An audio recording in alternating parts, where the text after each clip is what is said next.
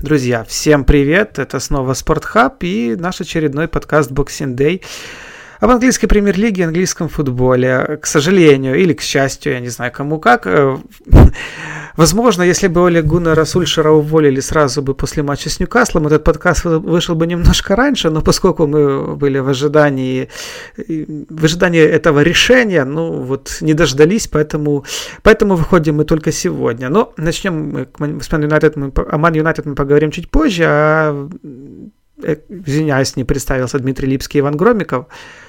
А, в общем, начнем мы, походу, с чемпионской гонки. Э, чемпионская гонка, где уже все громче и громче звучат... Ой, я даже не знаю, как это назвать. Призывы, что ли, да? Ну, не отдать, если не отдать э, чемпионскую корону Ливерпулю, то э, в действительности порассуждать о том, что этот сезон именно сезон Ливерпуля. А, Ваня, ну вот по ощущениям, это оно или не оно?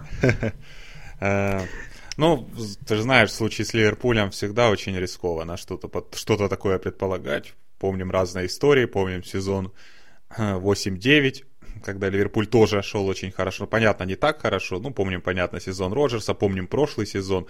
Поэтому с Ливерпулем это всегда очень рискованно, и все время не хочется э, ну, бежать впереди паровоза. Ну, конечно, сейчас слишком большое преимущество на таком этапе. 8 туров и уже 8 очков отрыва.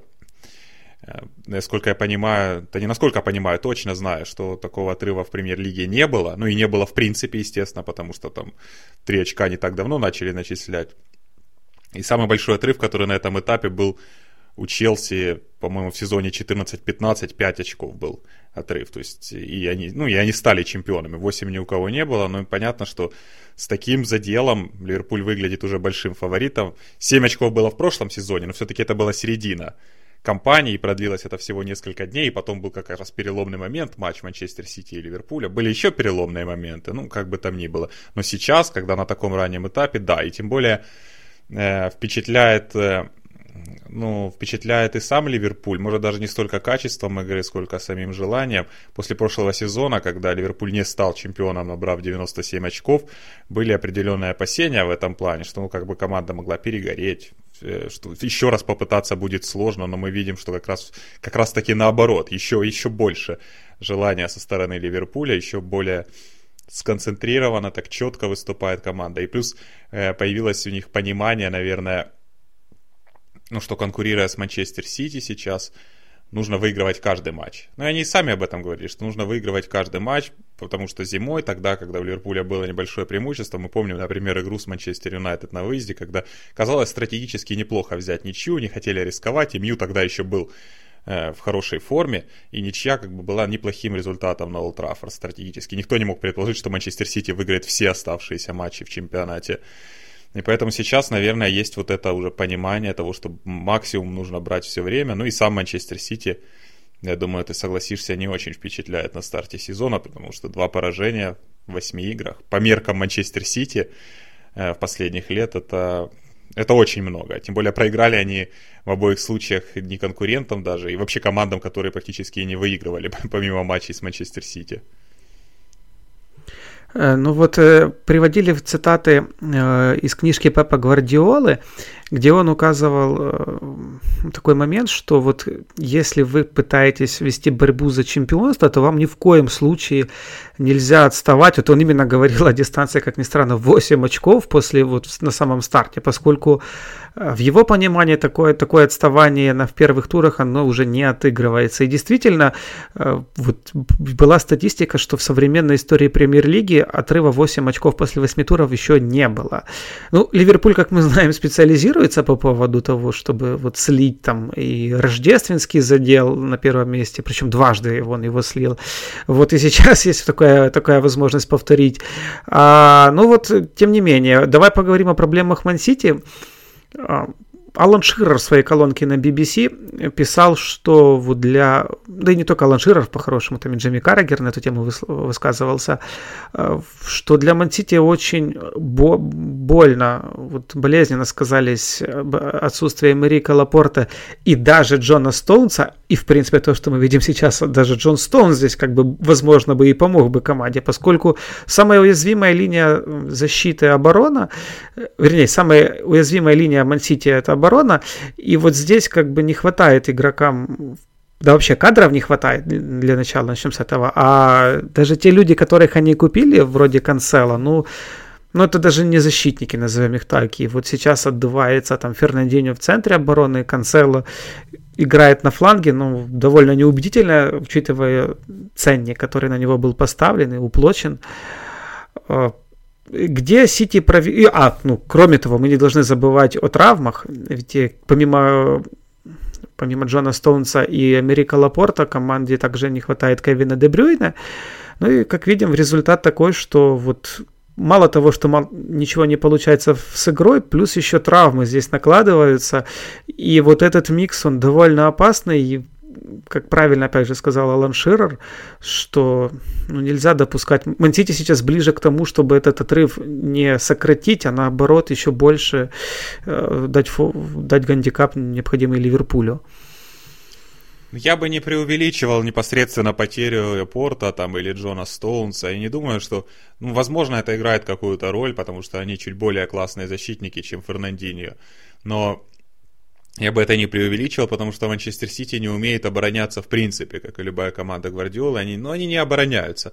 Их оборона это контроль мяча. Ну и не зря команды Гвардиолы постоянно вылетают из Лиги Чемпионов, пропуская так много, пропуская так много там на стадии плей-офф от того или иного соперника.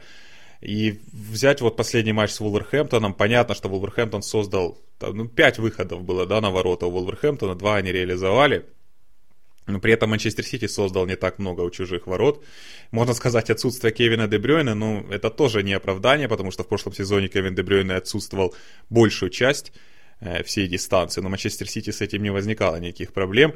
До этого был матч с Эвертоном, к примеру, к примеру, где тоже были проблемы в обороне, но Манчестер Сити, по крайней мере, забил достаточно много. Да и с Норвичем он забил два мяча и создавал какие-то моменты, поэтому ну, Манчестер Сити, наверное, в своей оптимальной форме и в своей, как бы, максимальной вот такой психологической кондиции, я не знаю, в максимальном таком, при максимальном желании, Манчестер Сити должен быть готов перестрелять любого соперника, по крайней мере, на уровне премьер-лиги. Я думаю, что э, да, есть какие-то кадровые проблемы, да, возможно, команда просто не стала сильнее.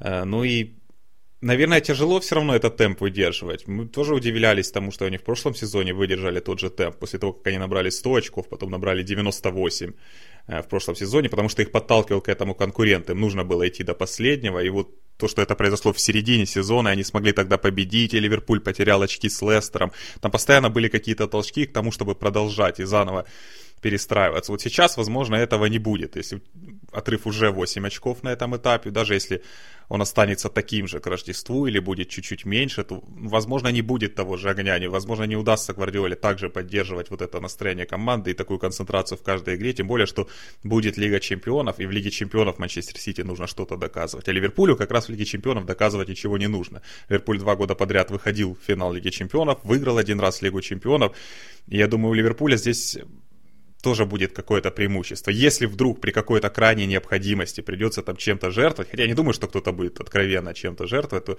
для Ливерпуля чемпионат сейчас это все, уже абсолютно все, и весной точно так же будет, потому что Лигу чемпионов они уже выиграли, нужно выигрывать чемпионат достигать самой высокой цели. Ты знаешь, я вот ты знаешь, я себя вот поймал на такой мысли, что а, прелесть предыдущей чемпионской гонки прошлогодней и этой, ну, скорее всего, и этой чемпионской гонки заключается в том, что вот обе команды они делают друг друга сильнее как раз из-за этой конкуренции. Вот ты сказал, да, что вот Мансити сделал это огромное количество побед подряд, что вот, вот эти толчки, которые провоцировал Ливерпуль своими неудачами по, по ходу прошлого сезона, они как бы за, заставляли Мансити вот это делать через «не могу» играть.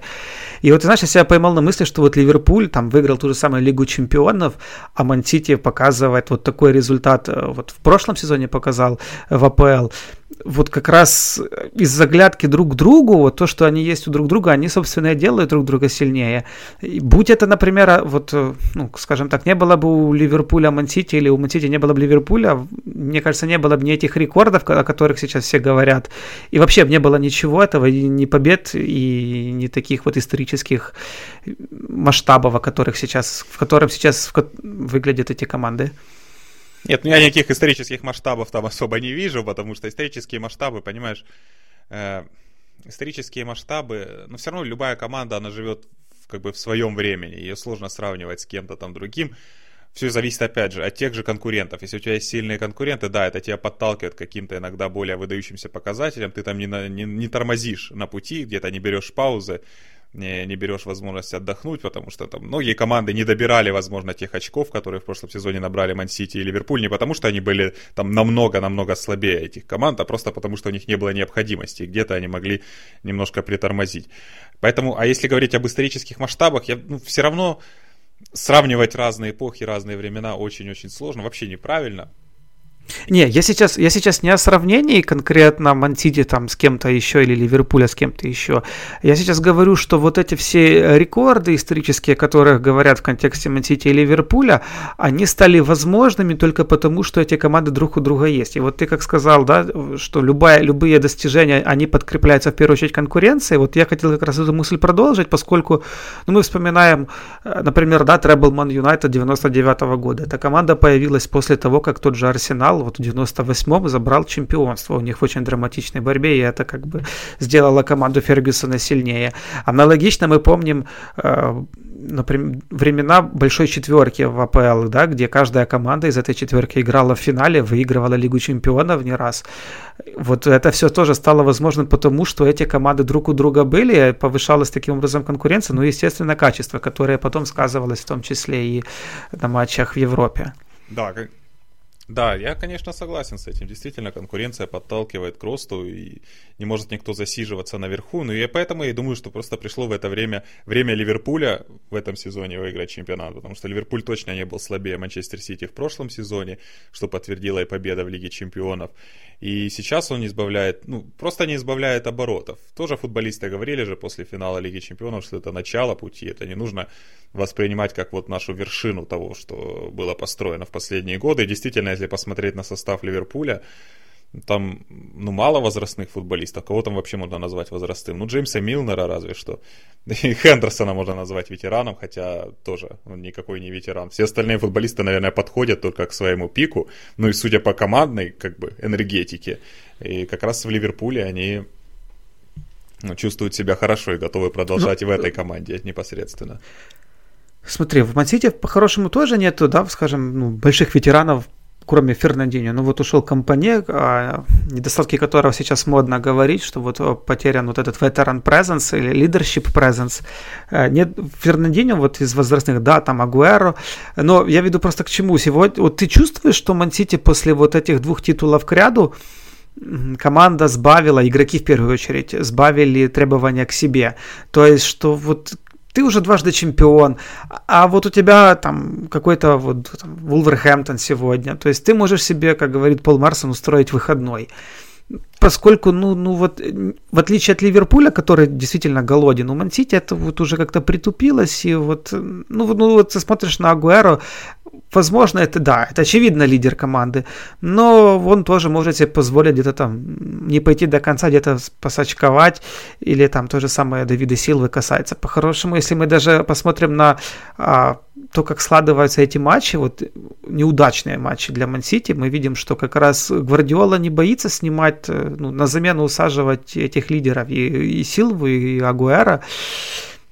Ну, вот таки, таким да. образом ты видишь, что вот люди, которые должны отвечать как бы за вот этот, э, за вот эти камбэки, за вот этот вот напор в решающий момент, они как раз к себе и требования занижают по итогу.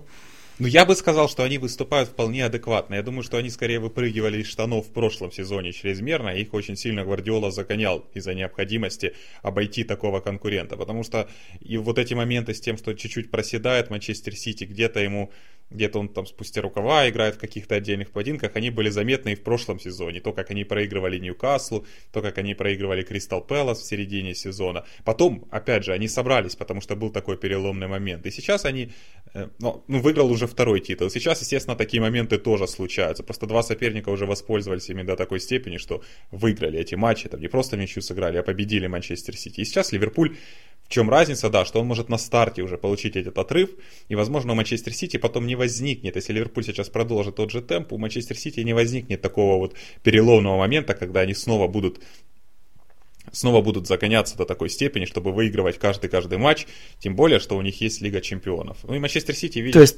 да, Манчестер Сити. Ты хочешь сказать, что на, как... Ты хочешь сказать, что на каком-то моменте Манчестер Сити просто вот смирится с таким положением вещей, что Ливерпуль они вот уже все не, дог... э... не догоняют? Ну, не обязательно. Это зависит от того, как сам Ливерпуль будет играть. Если Ливерпуль сейчас начнет терять очки, то, конечно, может многое измениться. Может Манчестер Сити, естественно, открыть в себе новое дыхание. Да я не думаю, что Манчестер Сити полностью там будет валиться. И все равно большинство матчей в этом сезоне они выиграли достаточно уверенно. Я думаю, так и будет продолжаться а, в дальнейшем. Поэтому зависит, опять же, от Ливерпуля в первую очередь. Еще такой интересный момент. Э, доводилось читать такую информацию, что в этом сезоне у Мансити очень э, плохо работает тактика, а, как это правильно сказать, э, преднамеренного фола, вот этого мелкого фола в центре поля э, на, при контратаках, поскольку в отличие от прошлого сезона, в этом сезоне арбитры стали чаще наказывать игроков за срыв атак, э, за срыв контратак и давать таким образом э, желтые карты, чаще давать желтые карточки, что в свою очередь повлекло к более осторожному отношению игроков Сити к срыву контратак а, соперников. Приводилась опять-таки статистика, что в прошлом сезоне Ман-Сити э, арбитры закрывали глаза на такую, на, на такую игру Ман-Сити э, в свете того, что по статистике количество фолов у Ман-Сити вот по фэрплею, да, скажем так, они заняли второе место как раз после Ливерпуля, а сейчас это количество, вот оно увеличилось глобально, и Мансити на данный момент идет вообще во втором десятке. То есть вот такие, ну как ты думаешь, насколько вот такие игровые нюансы, они могут в том числе влиять на результат? Хотя это хорошо ж видно на фоне того же матча с Вулверхэмптоном, когда ну, волки раз за разом э, убегали в контру и оформляли вот эти выходы. Возможно. Видишь, я не знал этой статистики. Возможно, в этом есть какая-то э, суть. Но хочется сделать поправку. Ну, ведь на самом деле из восьми матчей на старте сезона Манчестер Сити плохо провел два. Просто и оба, оба он проиграл. Но реально же Манчестер Сити большинство матчей все равно выиграл достаточно убедительно. То есть не было никаких особых проблем там ни с Уотфордом. Ну, с Эвертоном были проблемы, но тем не менее, одержали победу как бы на классе. Обыграли Вест Хэм 5-0 в первом туре. Брайтон обыграли 4-0. Да, были у Брайтона моменты, согласен, но все равно большинство побед было добыто убедительно. Поэтому я не знаю, нужно ли там усложнять до такой степени э, вот этот вот э, нюанс э, с тактическими фолами. Тут еще и Фернандинho играет сейчас в защите, а не в центре поля, поэтому, возможно, там какая-то часть тактических фолов, кстати, на нем была, и, скорее всего, большая часть из них совершалась именно Фернандинho все время, потому что это его позиция, это его игра вообще грязная. Вот. Поэтому, ну, я не знаю. Я я думаю, что тут больше момент какой-то психологии, больше момент того, что ну, команда не может так все время выдерживать этот темп, который был в прошлом сезоне, в позапрошлом сезоне. При том, что Манчестер Сити все равно продолжает выступать сильно. Это что же нужно понимать. Да, два поражения, но разница мячей у них огромная. Пять игр они выиграли. И пропустили они тоже не так уж много, если не учитывать вот эти вот как раз неудачные поединки. Хорошо, от Мансити идем к другому манчестерскому клубу. Ман Юнайтед. Много было сказано уже в начале сезона, и да и в межсезонье.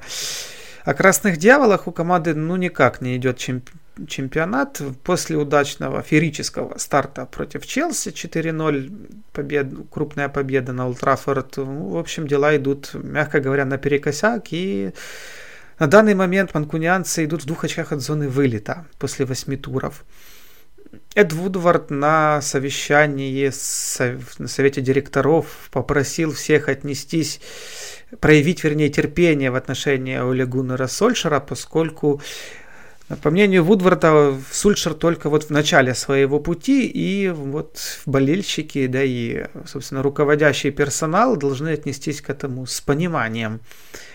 Другое дело, что Вудвард, ой, ну да, что Вудвард говорил это еще за две недели до, собственно, матча с Ньюкаслом. Ну и вот, вот последний матч, по-моему, Ман Юнайтед выглядел, ну, ну не то чтобы совсем безнадежно, а вот совсем безнадежно вот в десятой степени. Как-то так. Ну, видишь, с Ман Юнайтед тут как бы э, все сходятся во мнении о том, что главная проблема Ман Юнайтед это руководство клуба. И я, безусловно, тоже считаю, что Манчестер Юнайтед с нынешним руководством, с нынешним подходом, ну, точно не вернется туда, где он был Э, при Фергюсоне. 5, ну не 5 уже, 7, 10, там, 15 лет назад Манчестер Юнайтед на эти позиции с таким руководством не вернется, потому что это руководство, которое не формирует никакой стратегии, да, оно только реагирует на что-то, реагирует на мнение, в основном на мнение извне, на какие-то тренды, вот, постоянно меняет собственные же решения. И таким образом будет очень тяжело построить какую-то сильную команду. Другое дело, что даже в таких условиях, как бы там ни было, результат должен быть лучше, чем сейчас у Оли Гуннера Сульшера. Потому что результат очень слабый. И самое главное, что ну, удивление он не вызывает, этот результат. Удивление он не вызывает, и проблемы руководства, они как бы не отменяют того, что сам Сульшер тоже некомпетентен. Ну, он некомпетентен на этой должности, он просто ей не соответствует. И это ну, никакой не сюрприз, это было понятно с самого начала, когда Сульшера назначали исполняющим обязанности, это уже было так немножко забавно выглядело. Ну, конечно, он стартовал очень хорошо, и потом на, на волне вот этого всего они посчитали, что у них нет выбора, кроме как дать э, полноценный контракт Гуннеру Сульшеру. И тут тоже какой, э, какой нюанс сейчас. Ты видишь, что многие же ведь эксперты на телевидении там британском, это же бывшие партнеры Сульшера по команде.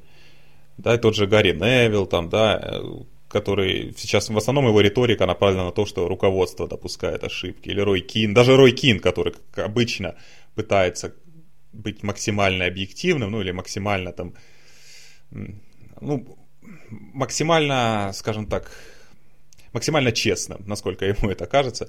Даже он постоянно говорит о том, что ну, все равно Сульшер это ж хороший парень, нужно дать ему время, и проблема в руководстве. Потому что у него есть такая вот защита со стороны этих экспертов э, телевизионных. Но я думаю, что долго он не продержит, долго, конечно, она его не протянет на этой должности, не сохранит ему работу, потому что результаты, ну, слишком и слишком плохие. И все то, что... Мы это уже обсуждали много раз, что он пришел... Все, что, все, что он сделал в начале, когда пришел в клуб, это как бы он э, вел вот эту вот политику политику анти-Мауриньо. Он работал на этом противопоставлении, что он не Мауриньо, там, да, он знает традиции клуба, он говорил много об атакующем футболе, у него будут хорошие отношения с игроками, он много улыбается и так далее и тому прочее. То есть там, там, где был негатив, он сменил его на позитив и на слова о том, что мы все можем, и это замечательная группа игроков.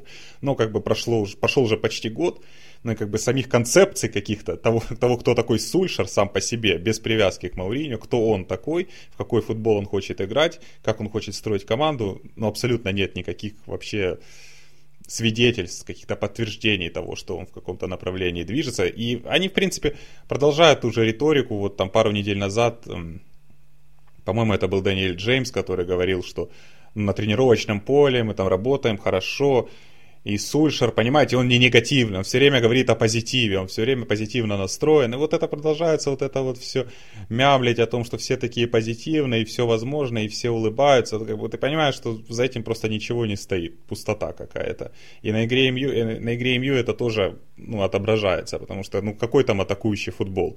То есть в последние недели, то, как играет Манчестер Юнайтед в атаке, в принципе, со старта сезона, но в последние недели, когда уже и статистика такая выдающаяся, как можно говорить о каком-то атакующем футболе или о Манчестер Юнайтед Вейт. Самые лучшие матчи в этом сезоне, да, это, в общем, два единственных матча, которые Манчестер Юнайтед выиграл в этом сезоне, у Тоттенхэма и у Лестера. Он выиграл, играя вторым номером, все равно играя вторым номером на своем поле. Это не в том плане, что это какое-то преступление, а в том плане, что никакой атакующей игры там особо и не строится. Все зависит от каких-то индивидуальных действий отдельных футболистов. В основном Дэниела Джеймса. Это он вот, пожалуй, такое светлое пятно в том плане, что сколько он берет на себя инициативу. Рашфорда привыкли все защищать и хвалить. И я согласен, что, в принципе, он старательный футболист, но Рашфорд тоже с апреля э, забил с игры один мяч в чемпионате Англии. То есть все, что он забивал, остальное это с пенальти. То есть... Слушай, давай попробуем поговорить об МЮ в контексте вот как двух вариантов. Первый вариант, как эта проблема будет решаться, Потому что вот, ну, например, я считаю, что есть очень высокий риск того, что, да, Сульшера уволят, так долго продолжаться не может, где-то есть предел да, этого терпения того же Вудварда. Но вот, как я вижу, вот есть очень высокий риск того, что на его место придет а, ну, какой-то такой же ручной парень, еще одна легенда клуба, типа Рио Фердинанда, вот в которой, ну, условно говоря, там, или Карика, или Гигза, да, не, не имеет значения фамилия, ну, то есть кто-то из своих, да, кто вот из, из подпевал, скажем так, которые вот из-за того, вот из-за перспективы взять большую работу, закроют глаза на вот весь этот бардак, ну и таким образом постараются каким-то ну, спустить пар, опять-таки вернувшись к этой политике популизма, что вот давайте объединимся вокруг очередной нашей легенды. Это как первый вариант, кажется... да, если мы говорим... Ну, ты вообще, давай так, давай сначала на этом остановимся. Ты вот какое видишь вообще в этом всем развитие событий в данном случае? Ну, я думаю, что все-таки кто-то извне придет, потому что, опять же, руководство Манчестер Юнайтед, оно реагирует. Оно реагирует на критику, оно реагирует на то, как оно выглядит со стороны, и на то, как его решения выглядят со стороны. Потому что был Моэс, который, которого брали по наводке Фергюсона и за счет опыта, там, и опыта непосредственно в премьер-лиге. Потом эту идею раскритиковали, потому что у Мойса ничего не получилось. И, а какая причина? Потому что он ну, не работал на с топ-футболистами, с топ-командами, и они пригласили тренера, который работал с топ-командами, с Вангалом.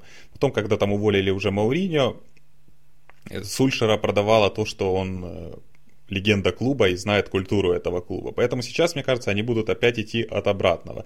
Что они взяли Сульшера, у Сульшера, по крайней мере, был тренерский опыт, ну какой-никакой, но был, ну и достаточно большой, если брать э, чисто э, количество лет, проведенных в тренерской тренерской роли. То есть сейчас брать там условного Фердинанда или Карика, я думаю, они не будут назначать, тем более, что это будет еще дальше. То есть, да, если Сульшер получил эту работу авансов, ну, по крайней мере, был тренером, то назначать кого-то, кто получает ее за счет того, что он клубная легенда, но он еще даже и не тренер, у него нет никакого опыта, я думаю, они не будут. Они будут работать опять от обратного.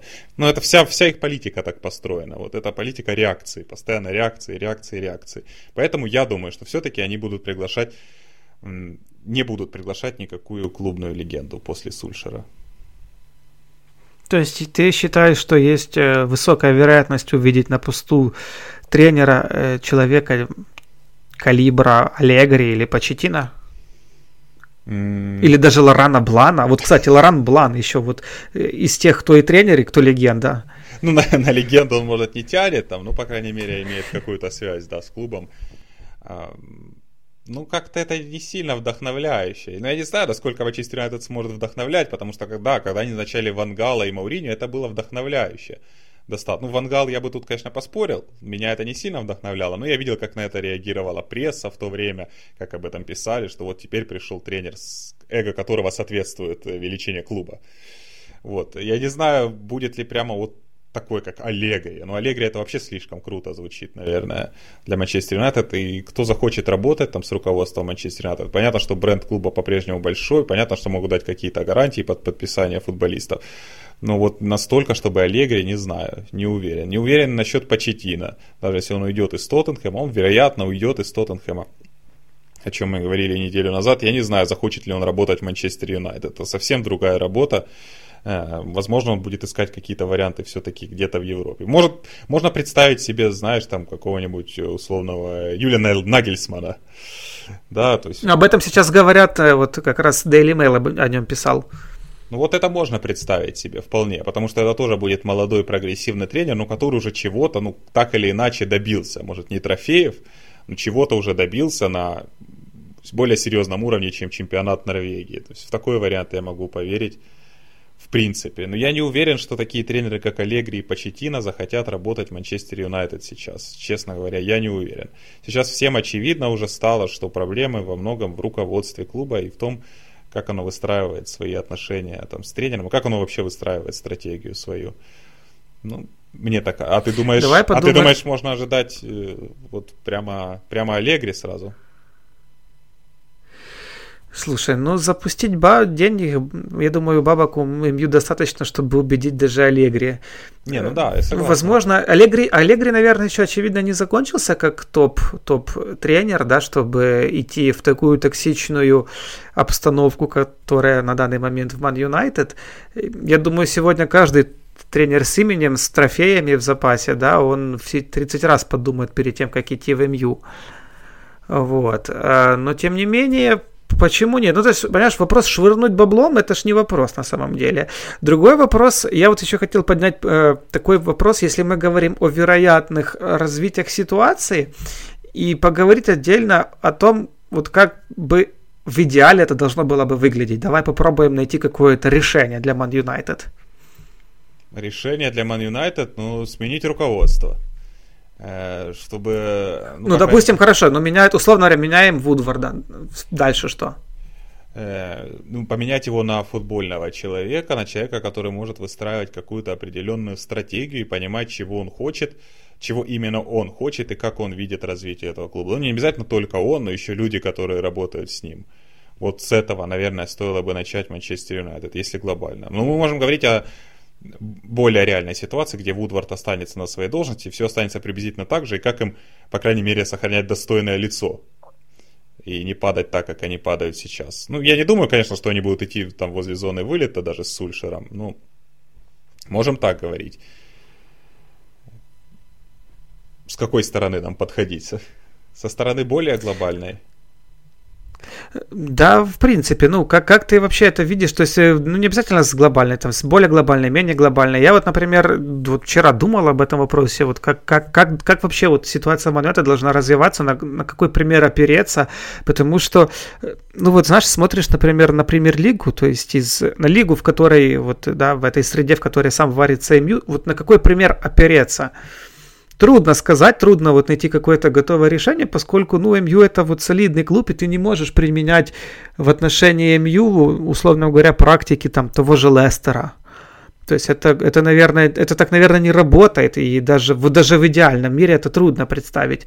А, с другой стороны, мне кажется, что Man United, если мы говорим сейчас, э, ну, понятное дело, о, о ведении каком-то стратегическом, мне кажется, Man United, если мы сейчас переводим немного стрелки э, ближе к тренеру, да, или вот э, к трансферной политике, то есть, условно, Нагельсман, возможно, вполне себе как раз вариант очень оправданный. Э, другой вопрос, что вот, например, да, то как, как должна строиться трансферная политика, то есть это должны ли быть это какие-то имена, вот как это было в контексте Погба того же, да, или там Лукаку, вот такого плана, или это должна быть какая-то, вот как при Сульшере, упор на англичан, то есть с тем же Ван Бисакой, Магуайром, Джеймсом. Э, вот, на мой взгляд, Ман Юнайтед на данный момент, он, по-моему, обречен пойти где-то вот, где-то вот, да, по пути того, чтобы сделать, возможно, шаг назад, а, даже в, вот если мы говорим о трансферной политике, где-то шаг назад, возможно, э, с точки зрения таланта игроков, но в первую очередь э, сделать акцент на игроках, которые, во-первых, есть профессиональное отношение к делу. Ты знаешь, вот, например, я, мы сейчас смотрим, вот, там много говорим о Ливерпуле, но вот трансфер, например, Джеймса Милнера, который был сделан вот как раз уже при позднем Брэндоне Роджерса, его трудно оценить на самом деле вот сполна его, то есть он, он очень недооцененный, поскольку такие люди, как Милнер, они вносят э, определенные стандарты в раздевалку, э, в тренировочный процесс, то есть должны быть э, лидеры, которые, на которых может равняться там условный Джеймс, Рашфорд там, и так далее, люди, которые могут стать авторитетом, то есть возможно это какие-то звездные футболисты уже на спаде, но которые при этом не снимают к себе требований. И вот опять-таки, если мы говорим в то же время э, вот о самой проблемной э, линии Man United э, полузащите, возможно, как раз туда стоит поискать товарищей, которые не столько сейчас на слуху, как там какие-то горячие проспекты или что-то в этом роде, но вот, а в первую очередь люди, которые готовы показывать стабильный уровень вот от субботы к субботе. И, возможно, как раз вот это вот очищение, вот эта вот перезагрузка через футболистов, которые, возможно, менее талантливы, но люди, которые готовы на себе тянуть э, талантливую молодежь, которая, в принципе, у Man United есть, и на этом базисе как-то дальше выстраивать, э, ну, собственно, комплектацию состава, да, это, возможно, это очевидно будет болезненно, это не будет вау-эффектом за один-два сезона, но это будет какая-то кропотливая работа, которая вот, целью которой будет там выход на определенный уровень через какое-то количество лет. Сейчас трудно найти вообще, давай так, даже если разобраться, вот истории вроде Юргена Клопа в Ливерпуле, это же ведь очень тяжело сейчас отыскать такие примеры, где один персонаж в одно лицо меняет вообще все в одном клубе. И капитализацию его он приумножает во много раз, и выводит всех игроков этой команды, хотя, опять-таки, при Клопе очень много игроков, Клоп многих ростер почистил знатно, и сегодня стартовый, стартовый 11 это почти все игроки, которых именно покупались при Клопе. Но тем не менее, то есть найти одного человека, который изменит всю культуру, это очень тяжело и мало реально. Но если мы уже отталкиваемся от людей типа Нагельсмана и так далее, то, возможно, как раз э, в помощь таким молодым тренерам стоит сначала как бы обратить внимание на именно людей с проверенной репутацией, пускай, опять-таки, говорю, не таких талантливых, но работяг, скажем так. Да, в этом есть смысл, но я думаю, что нужно сначала разбираться с мотивацией руководства клуба. Вот если мы берем Ливерпуль, Понятно, сейчас никто уже не вспоминает об этом маниболе, о котором все говорили, когда только поменялось руководство в Ливерпуле, пришли нынешние владельцы, еще в начале десятилетия. Сейчас об этом не говорят, но тем не менее это ну, всегда были и с Роджерсом, и с Клопом, это были как раз такие руководители, которые, кстати, допускали ошибки там в процессе, учились, но которые действительно вот планировали вот так на перспективу работу с командой для достижения спортивных результатов в первую очередь, потому что они понимали, что спортивный результат – повлечет за собой какие-то финансовые результаты, но нужно достичь спортивного результата. Мне кажется, что в Манчестер Юнайтед просто совсем другой подход и совсем другая философия. Их спортивные результаты были великолепными еще совсем недавно, в отличие от Ливерпуля. Да, Ливерпуль хорошо играл в Лиге Чемпионов в прошлом десятилетии, но мы понимаем, что он все равно не был там, где находился Манчестер Юнайтед в период Фергюсона. Это было совсем недавно, и поэтому это все равно не отпускает. И руководство клубов, которое, во-первых, ориентировано на, коммерческое, э, на коммерческие вопросы, на то, чтобы зарабатывать деньги, привлекая в том числе и звездных футболистов, и над которым постоянно давлеет вот эти вот недавние еще э, глобальные успехи, потому что там вся фанбаза Манчестер Юнайтед, которая сейчас есть, там и молодая, это все-таки люди, которые помнят, очень хорошо помнят то, что было вот при Фергюсоне совсем недавно, и которые еще живут отчасти этим. Поэтому я думаю, что в ближайшее время вот, вот так вот перестроиться Манчестер Юнайтед хоть с этим руководством, ну, с этим руководством точно будет очень сложно. Они по-прежнему будут пытаться поскорее вернуться туда-назад, потому что они постоянно будут испытывать это давление. Постоянное давление со всех сторон, и в том числе и в необходимости подписывать звездных футболистов. Этим летом они не подписывали звездных футболистов, но они удержали Погба. Это уже было немаловажно для них.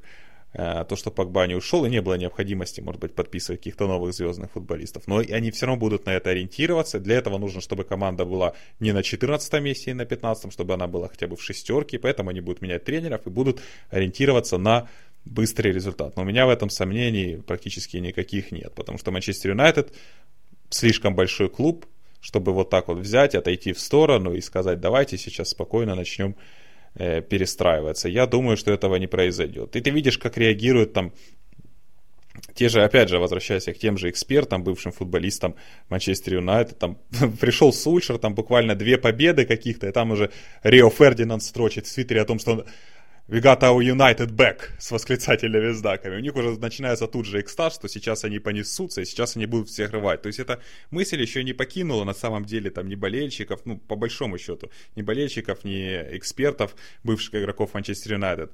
Да, они там могут говорить о том, что нужно медленно перестраивать, но когда команда начинает играть, когда случаются вот какие-то такие классные поединки, которые они выигрывают, или серии, у них сразу же появляется эта мысль о том, что сейчас, сейчас мы, мы действительно одни из лучших, мы и были одними из лучших, просто нам не везло в последнее время, или там тренеры плохо работали. У нас есть и футболисты, у нас есть потенциал, и мы очень быстро можем вернуться наверх. Я думаю, что этот все равно будет блокировать любые там попытки и желания что-то медленно перестраивать.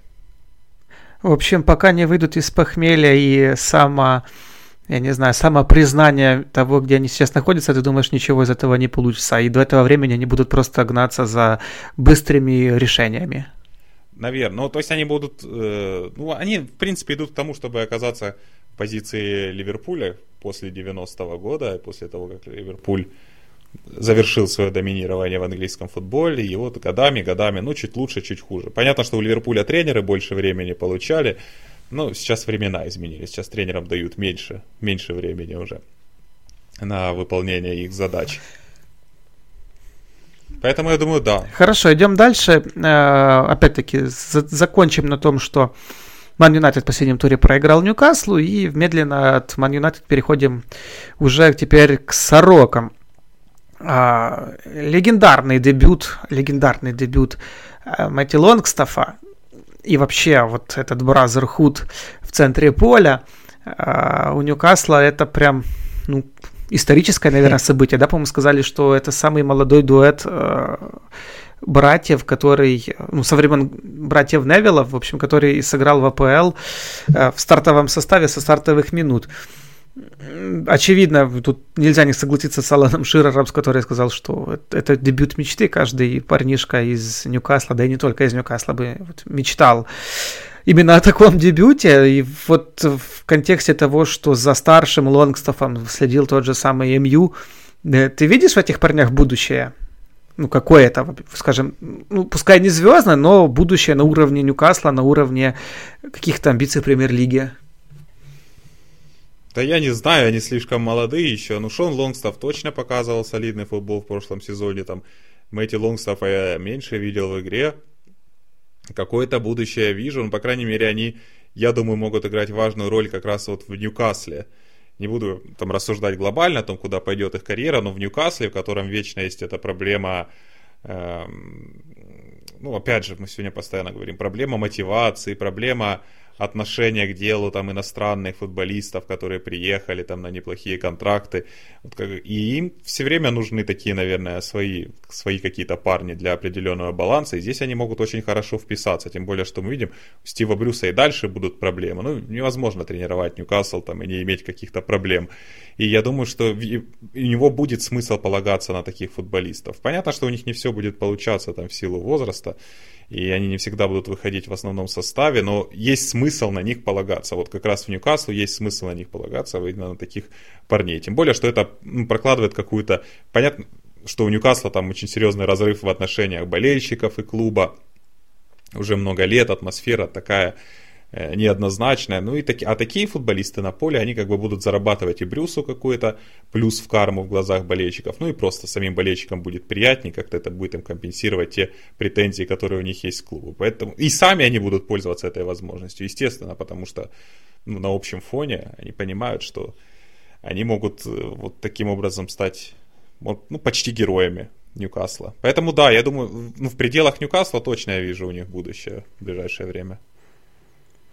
А, в последнем подкасте мы с тобой рассуждали о том, что есть пул из 5-6 команд, которые вот наверняка будут бороться за выживание и не то что больше. Такие, и Ньюкасл был в их числе. После таких побед над Ман Юнайтед, ну, наверное, не стоит переоценивать, да, все-таки перспективы Ньюкасла в контексте этого сезона? Или такие, ты думаешь, такое, такая победа может стать импульсом, э, вот как-то, я не знаю, отмыться, что ли, да, от, от, от, от этой борьбы? Да, конечно, не стоит переоценивать. Я думаю, что Ньюкаслу сейчас... Ну, Ньюкасла и раньше не было как таковой игры. Команды там возникали где-то обычно в середине сезона при Бенитесе, когда они набирали ход, начинали постоянно результаты добывать. Но как, как таковой игры у команды не было чтобы она играла там первым номером. Поэтому понятно, что и у Брюса сейчас на старте сезона ему лучше всего его команде удаются игры с сильными соперниками. У Ньюкасла вообще, конечно, очень сложный календарь на старте сезона был, потому что из восьми игр они половину сыграли с представителями первой шестерки, ну плюс еще Лестер был, которым они, конечно, проиграли 5-0. Но вот как раз с представителями первой шестерки Ньюкасл сыграл свои лучшие матчи. Он победил Тоттенхэм, он победил Манчестер Юнайтед. Он минимально уступил Арсеналу, но выглядел нормально. Нормально. Ну и Ливерпуль он проиграл, но при этом ну, достаточно достойно смотрелся с Ливерпулем. А в то время как матчи, особенно домашние игры с Уотфордом, домашняя игра с Брайтоном, вот они разочаровали больше всего, когда Ньюкасл оказывался в положении команды, которой нужно, ну, хотя бы периодически навязывать свою игру сопернику. И они сыграли эти матчи в ничью. Ну и провальный, провальная игру с Норвичем там во втором туре еще была. Поэтому я думаю, вот этот вопрос... То есть на данном этапе мы можем констатировать, Смотри, я думаю, что мы на данном этапе можем констатировать, что уход Рафа Бенитеса не стал э, ну, катастрофой. Не, ну, конечно, он не стал катастрофой. Рано еще об этом говорить, чтобы он стал катастрофой. И, как по мне, то команда ну, фундаментально она не изменилась. Есть несколько моментов. Ну, во-первых, нужно учитывать, не только ушел Бенитес, ушли еще к примеру, Соломон Рандона и Йосе Перес, футболисты, которые в прошлом сезоне вдвоем забили половину мячей Ньюкасла, или даже чуть больше половины. Это тоже очень важный фактор. Э, во-вторых, э, что в минус Ньюкаслу сейчас Брюса в сравнении с командой Бенитеса, это вот эти вот поединки с Лестером, например, когда после удаления Хейдена команда расклеилась и пропустила несколько мячей. При Бенитесе они все-таки редко пропускали много. Там, да, был расчет там, на разницу мячей, не на разницу. Но команда, в общем, держала удар, по крайней мере, в обороне до конца поединка. С Брюсом случаются такие сейчас провалы. Но фундаментально разницы никакой нет. Да, что тогда, что сейчас Ньюкасл мало владеет мячом, что тогда, что сейчас Ньюкасл играет от сильных сторон соперника. Брюс пытался это поменять, ну, по крайней мере, он говорил о том, что он пытался это поменять. Если смотреть тот же матч с Лестером, там постоянно Брюс стоял там у бровки поля и требовал их, чтобы они не отдавали длинные передачи. Говорил, пас, пас, пас, по сути, по сути, по сути, по сути, больше мяч, и они выводили его из себя тем, что все равно отдавали какие-то длинные передачи, потому что Брюса еще, в отличие от Бенитеса, он же не Бенитес, у него нет такого резюме, к нему отношение не такое хорошее, и Брюс пытается же еще всем, всем угодить, Поэтому он еще хочет, по крайней мере, чтобы Ньюкасл играл в какой-то там более комбинационный футбол, но это пока не получается.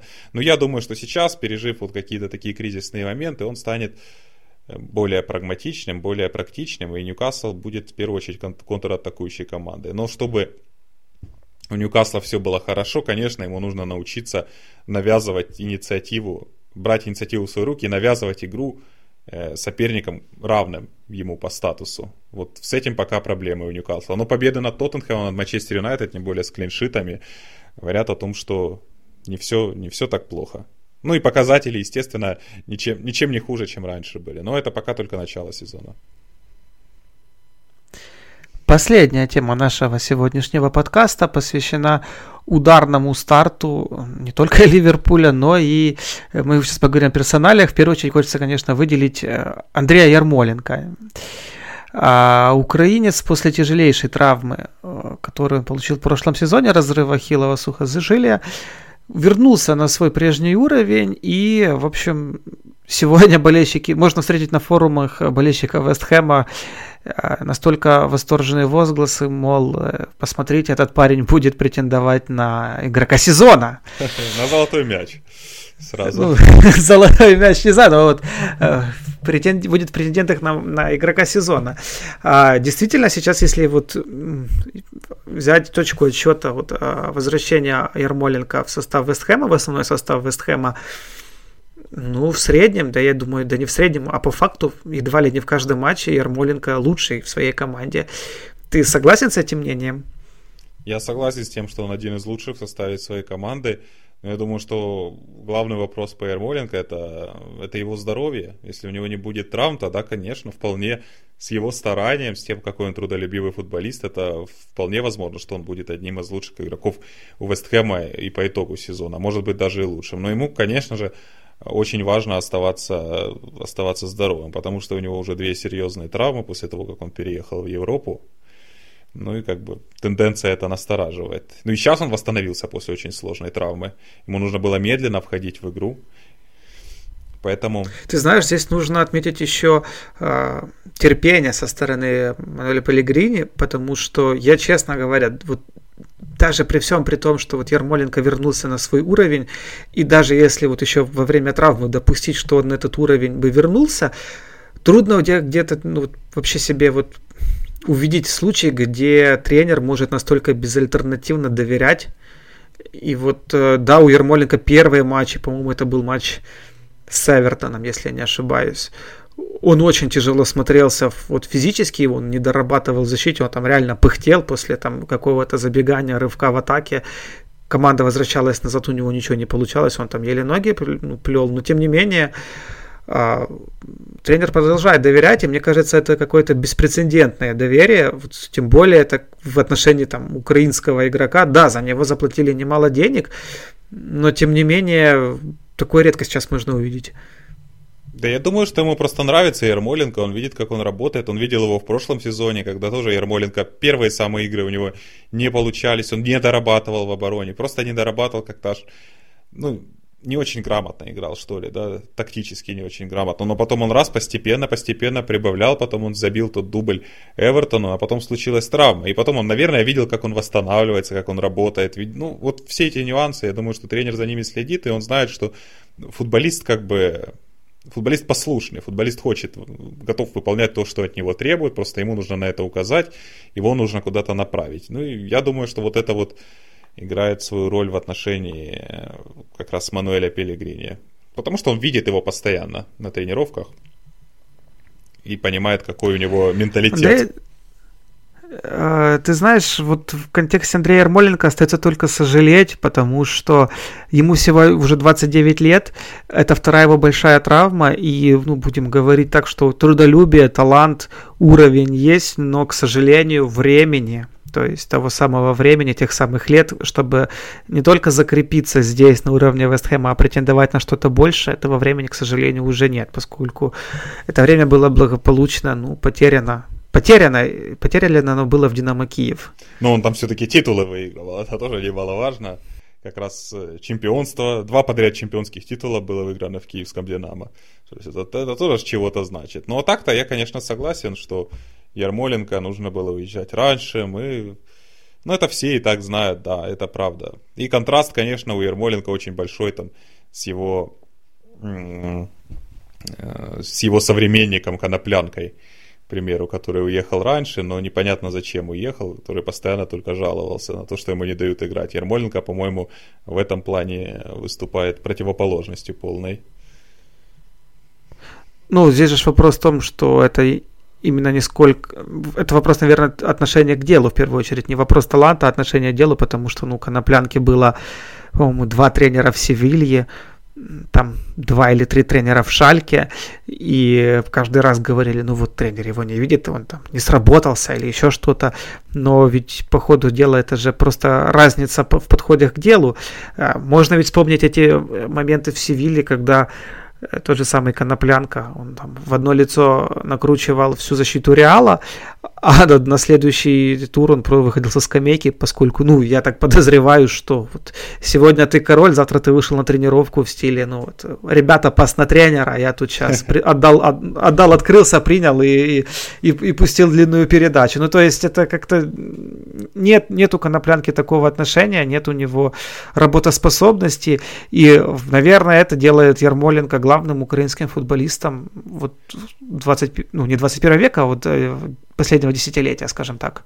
Да, конечно, Коноплянки, я понимаю, ну Коноплянки с э, малых лет рассказывали о том, что он великий футболист, о том, что он звезда, потому что его талант технически был очевиден с самого начала. Ну, а ты помнишь, как к Ермоленко относились 10 лет назад или чуть больше, и кем он был? И он действительно был посредственным футболистом в молодости. Ну, и сколько, ну, ну из него, ну, не скажу посмешищем он был, но он был такой фигурой, которая символизировала собой проблемы Динамо фундаментально еще в конце прошлого десятилетия, и над ним очень много смеялись. Его это как раз наоборот закалило и сделало э, более классным футболистом. А у Коноплянки, мне кажется, обратный процесс. Он более одаренный футболист, чем Ярмоленко от природы, но менталитет у него, соответственно, тоже более одаренного футболиста. Э, несмотря на то, что действующий президент Украины призывает своих соотечественников возвращаться домой, а, работать здесь, работать на Украину, думаю, в контексте футбола нужно, э, по-моему, проводить пропаганду совсем в другую сторону, что вот, ребята, если вы хотите чего-то добиться, а, наоборот, нужно отсюда уезжать. Ну, глобально да. Глобально да. Но каждая ситуация индивидуальна, мы же понимаем, что если у кого-то... Ну вот насколько, насколько, насколько титулы Ермоленко вот в киевском «Динамо», они вообще вот что-то имеют какое-то значение, потому что парень имел возможность, уедет он ну вот мы же мы вспоминаем, когда в 2000 каком это было, 12 или 2013 году, э, когда был конкретный интерес со стороны Ливерпуля, ну, Ярмоленко сказал, ребята, ну какой Ливерпуль? Ну, ну куда? То есть, ну, то есть, мне тут вот в киевском Динамо я пообещал президенту, что не уеду, пока не выиграем трофей. Вот это то, что имеет значение. Ну вот, э, понимаешь, если бы, возможно, Ярмоленко уехал там в Ливерпуль, условно, в 2012 году, сегодня он бы играл возможно, в том же самом Ливерпуле, как человек, который выиграл Лигу чемпионов, возможно, даже в качестве стартера. Возможно. Поэтому, ну, видишь, у каждого своя ситуация. Я не знаю, что, чем руководствовался Ермоленко. Ну, понятно, что многие футболисты руководствуются э, финансовым вопросом, но и сложно их за это осуждать. Все хотят зарабатывать больше. Если в Украине есть возможность зарабатывать больше, чем ехать в какую-то неизвестность и пытаться что-то доказать, то понятное дело, что большинство людей будут э, выбирать что-то гарантированное, ну, с хорошей финансовой отдачей. Ну, в целом, да. Ну и сейчас уже больше футболистов, которые едут куда-то. Потому что и здесь у нас уже не настолько, не настолько классные условия, как были несколько лет назад. Ну да, здесь уже вопрос в деньгах. Оставлять э, местных футболистов, даже звезд, становится все тяжелее. И опять-таки, помимо Ярмоленко, есть еще другие примеры, вроде того же Малиновского, который на данный момент уже закрепился в четвертой команде прошлого сезона серии А. Ну и, наверное, на этой ноте мы будем заканчивать с пожеланием нашим футболистам вообще всего самого наилучшего. А Дмитрий Липский и Иван Громиков при поддержке GGBet. Подписывайтесь на наши подкасты в наших соцсетях. Twitter, Facebook, а также Google подкаст и Apple подкаст. Ну и услышимся. Пока.